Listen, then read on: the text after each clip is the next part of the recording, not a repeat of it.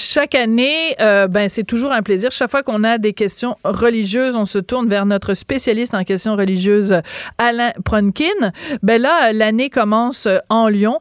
On apprend donc euh, une action collective autorisée contre les frères du Sacré-Cœur. Alain va nous expliquer les tenants et les aboutissants de tout ça. Bonjour Alain.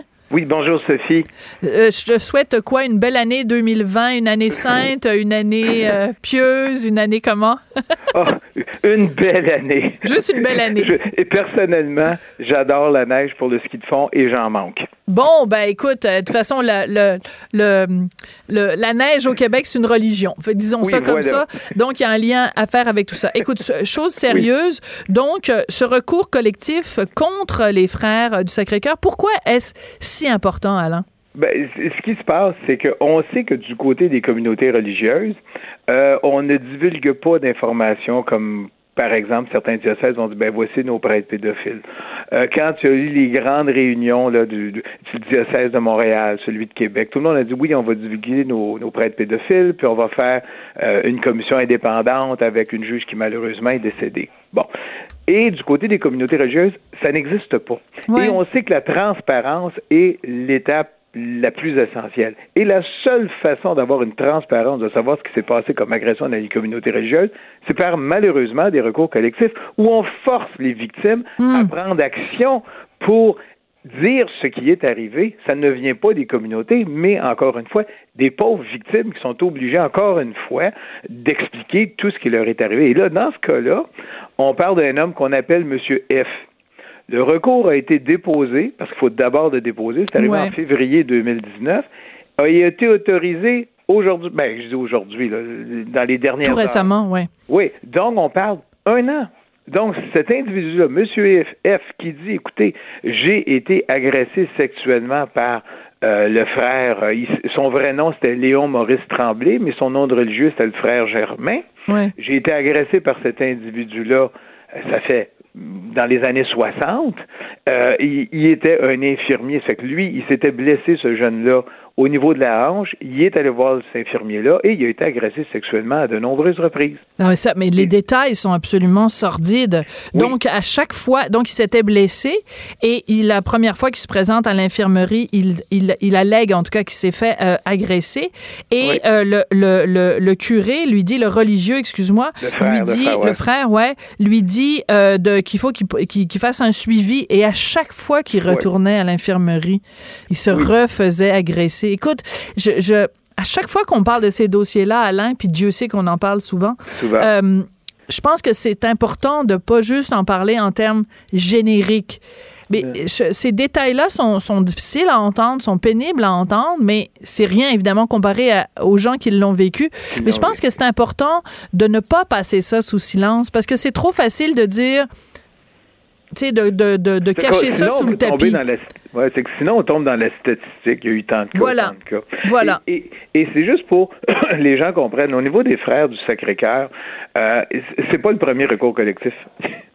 Oui. Il y en a eu un autre qui a été autorisé en novembre 2017. Et on n'est pas encore au niveau d'un règlement. On est encore dans les procédures. Et là, c'était des agressions qui ont eu lieu dans un collège qui appartenait aux frères du Sacré-Cœur, le collège du Mont-Sacré-Cœur à Granby. Et c'est des agressions qui ont eu lieu de 1932 à 2008. Et on parle d'agressions commises par au moins 18 frères. Arc! Oui, et ça, c'est juste au niveau du collège. Et là, le deuxième recours collectif, c'est pour tous les autres endroits où ces frères du Sacré-Cœur ont œuvré. Et là, euh, pour te donner une petite idée, les frères du Sacré-Cœur, ça date des années 1820. Euh, ouais. Ça a été fondé par, euh, je pense, M. André Coin, je ne sais plus s'il était un prêtre ou un frère, mais ça a été créé en 1821. Et eux, ils œuvrent partout, pratiquement sur la planète. France, Espagne, Italie, Cameroun, Sénégal, Canada, États-Unis, Haïti. C'est vraiment mondial. On sait qu'en 2010, il est resté encore environ 1200 prêtres. Ouais. Pardon, 1200 frères chez les frères du Sacré-Cœur. Donc, euh, est-ce qu'on peut dire, ben, c'est juste arrivé au Canada? Je penserais pas. Ben non, ben non. Mais de toute façon, euh, Alain, quand tu me, parles de cet autre euh, recours collectif, là, quand tu dis il y a 18 frères qui sont visés par ce premier recours collectif, je sais pas combien il pouvait y avoir de frères qui, qui, qui travaillaient à cette école-là, à ce, collège-là, le Mont-Sacré-Cœur. Ah, je ne sais pas. Bon, mais, mettons qu'il y en avait 40, là. Ça veut-tu dire que la moitié des frères étaient des agresseurs? Je veux dire, c'est des... Ah, il y en avait plus que 40, d'après moi. Non, mais mettons, là, mais je veux dire, il reste 18. Tu sais, tu, excuse-moi, là, mais les chiffres sont effarants. Ça veut dire que tu es un étudiant, tu t'en vas étudier à ce collège-là, tu tombes dans un, c'est une, c'est pas, c'est un club privé de pédophiles, là. Quand tu as 18 pédophiles au même endroit, là, imagine 18 Gabriel Masneff qui enseignent à la même école, là. Mais il faut pas oublier qu'il y a l'autre facteur, 1932 à 2008. Donc, ils ont été répartis dans le temps. Oui, ben tu sais. Mais, il suffit qu'il y en ait deux par année, Alain. Il suffit qu'il y en ait deux par année pendant, pendant 9 ans, là. Pendant 9 ans, 10 ans. Mais on sait que donc, il y a deux recours collectifs contre les secrets cœurs. Mais c'est ça, c'est que, puis on se souviendra, ben là, tu dis, ben l'année commence avec ça, mais on se souviendra qu'en décembre dernier, il y a eu quatre recours collectifs de déposés. Mm diocèse de Longueuil, euh, de Saint-Jean-Longueuil, diocèse de mémoire de Joliette et deux euh, communautés religieuses qui ont été poursuivies par des recours collectifs pour des cas d'agression sexuelle.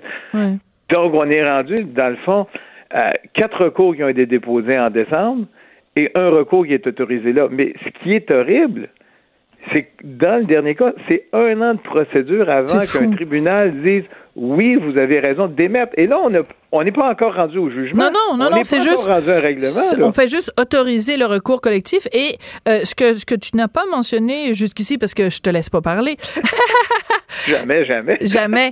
Euh, non, mais à moins que tu l'aies dit, puis que mais il me semble, c'est que l'agresseur en question est, mort en 2017. Oui, ça, je ne l'avais pas dit. il est mort en 2017. Et euh, dans certains cas, tu as une des victimes, je ne sais pas si c'est cette victime-là ou dans l'autre recours, euh, elle dit tout simplement, bon, j'ai été violée, euh, je suis tombé dans l'enfer de la drogue, la violence, bon, tout ce qui en découle, qui est horrible, et il a perdu l'usage de la vue à un certain ah. moment, qui lui est revenu, et il a dit, quand je me suis vu décliner comme ça, j'ai dit, je ne peux pas mourir sans dévoiler mon secret. Ah les gens vont c'est vraiment c'est ancré en eux et ils ne mm. veulent pas parler, ils le gardent pas et ça doit être ces victimes là c'est une vie extrêmement difficile. Mais c'est une, vie détruite, c'est une vie détruite. Mais Alain, c'est très important ce que tu mentionnes parce que euh, il y a deux il y a deux tabous qui sont associés à ces causes-là.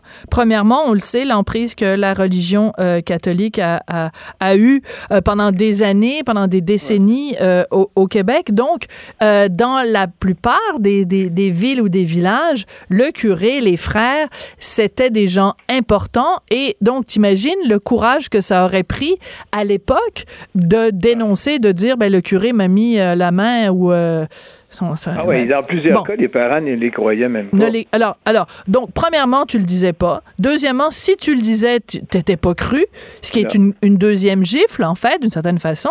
Et en plus, il faut, et c'est important de le mentionner à chaque fois, les hommes victimes d'agressions sexuelles, il y a en plus ce tabou-là de euh, je veux dire, bon, on le sait que les gars en général parlent moins pour ne pas dire qu'ils parlent pas du tout. Et en plus, cette stigmatisation de l'agression sexuelle envers les hommes, où euh, je dis pas que c'est facile pour les femmes de dire, de dénoncer leur agresseur. Ah non, je le vois avec MeToo, c'est effrayant. C'est ça. Mais je veux dire, le MeToo religieux aussi, il existe, non? Il existe. Et il existe différemment. Regarde en France. Ils ont fait la commission Sauvé.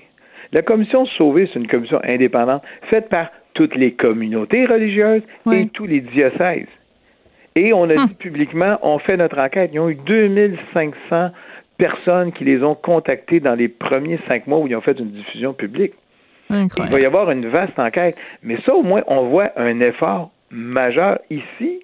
Bon, il y a eu le, décès de la juge Trahan, mais elle n'a pas encore été remplacée à ce que je sache, mais on est encore devant l'inconnu. On n'a pas, je pense que juste les jésuites qui ont dit parfait, on va diffuser notre liste des prêtres pédophiles que nous avions chez nous. Au Canada, je parle. Mais, mais, c'est ça qui est. tellement peu. Oui, c'est tellement peu. Et je te dirais qu'il y a quelque chose quand même qui me surprend parce que je regarde, je fais un parallèle avec justement l'indignation qu'il y a en ce moment autour de Gabriel Masnev. Bon, le, cet auteur français, euh, Denise Bombardier l'avait confronté il y a 30 ans. Il y a une de ses victimes qui vient de sortir un livre, là, juste pour replacer dans le contexte. Donc, on parle beaucoup de pédophilie en ce moment. Et Bien sûr, il y a le procès Harvey Weinstein, donc on parle beaucoup de MeToo. Mais même MeToo, plus la pédophilie, plus la religion, je, trouve quand même qu'il y a un déséquilibre dans la, la disons, la, couverture médiatique ou l'indignation médiatique. Tu comprends ce que je veux dire? c'est qu'on devrait avoir autant d'indignation devant ces histoires-là que devant toutes les autres. Je veux dire, c'est toutes des vies détruites, là. Ah, c'est effrayant. Mais, mais je veux juste, il y a un point qui est important. On sait que l'an dernier, le pape François a dit en juin 2019, il a dit, écoutez, il va y avoir une obligation pour, toutes les, pour tous les membres pardon, des communautés religieuses de divulguer euh, les soupçons de pédophilie contre un des membres. Ouais. Et là, ça entre en vigueur en juin 2020 en juin de cette année, je dis 2020 déjà, mais je sais pas, 2020. 2020 oui. mais en 2020. Sinon, tu n'es plus mon ami. OK, c'est correct. Mais je veux continuer à être ton ami. En 2020, il va y avoir l'obligation pour les membres des communautés religieuses de divulguer hum. les noms des agresseurs ou de ceux contre qui on présume qu'ils sont pédophiles. Et j'ai hâte de voir quelle va être la réaction des communautés et quelle va hum. être la réaction du Vatican. Parce que n'oublie pas qu'au Vatican, le pape François a décidé en décembre 2019 qu'il allait lever le secret pontifical. Hum. Est-ce que ces dénonciations-là vont encore faire partie du secret de la congrégation pour la doctrine de la foi qui chapeaute tous les cas d'agression sexuelle? Puis on dit non, non, nous, on tombe pas sur le décret, euh, sur le secret pontifical. C'est à voir. C'est à voir, c'est à suivre. Donc, ça, veut dire qu'on va se reparler. moi, j'attends beaucoup de développement en hmm. juin de cette année. Absolument. Écoute, merci beaucoup, Alain, puis euh, bonne, bonne année sainte 2020. Ben, à toi aussi. Merci, bye. Merci, bonne journée.